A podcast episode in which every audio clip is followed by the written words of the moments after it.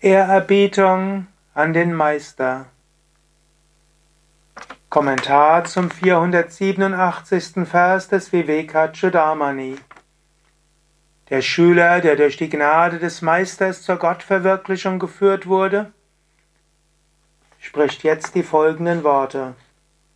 Verehrung, nur Ehrerbietung dir, dem großen Lehrer, der du frei von Anhaftungen bist, dem höchsten der Wesen, verkörperte Essenz der ewigen non-dualen Glückseligkeit, dem uferlosen Ozean des Mitgefühls. Auf Sanskrit Nano Namaste Gurave Mahatmane Vimukta Sangaya Sadhutamaya Nitya Dvayanandara Sasvarupine Bhumne Sadaparadayam Buddhamne. Nama, Nama, Ehrerbietung wieder und wieder dir, Gurave, dem großen Meister, Mahatmane, dem edlen, hochherzigen, du bist eine große Seele.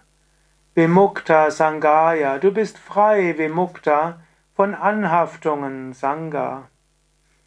Du bist derjenige, der Sat verwirklicht hat und deshalb Uttama, der großartigste bist. Und dein Wesen Swarupa ist letztlich der Geschmack Rasa von ewiger Nitva Advaya, nicht dualer Glückseligkeit, Ananda.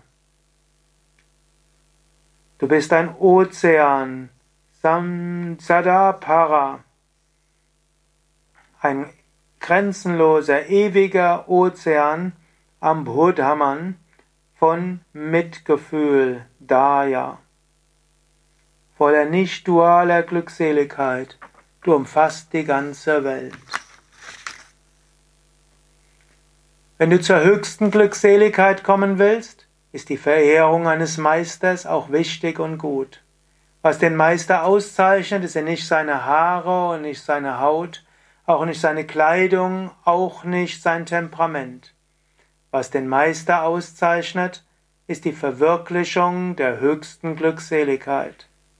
Wenn du diese gleiche Glückseligkeit erfahren hast, dann bist du wie der Meister. Verehre deinen Meister, deine Meisterin, nicht wegen den physischen Körper, der seine Begrenzungen hat, auch nicht wegen der Psyche, die Temperament und so weiter hat.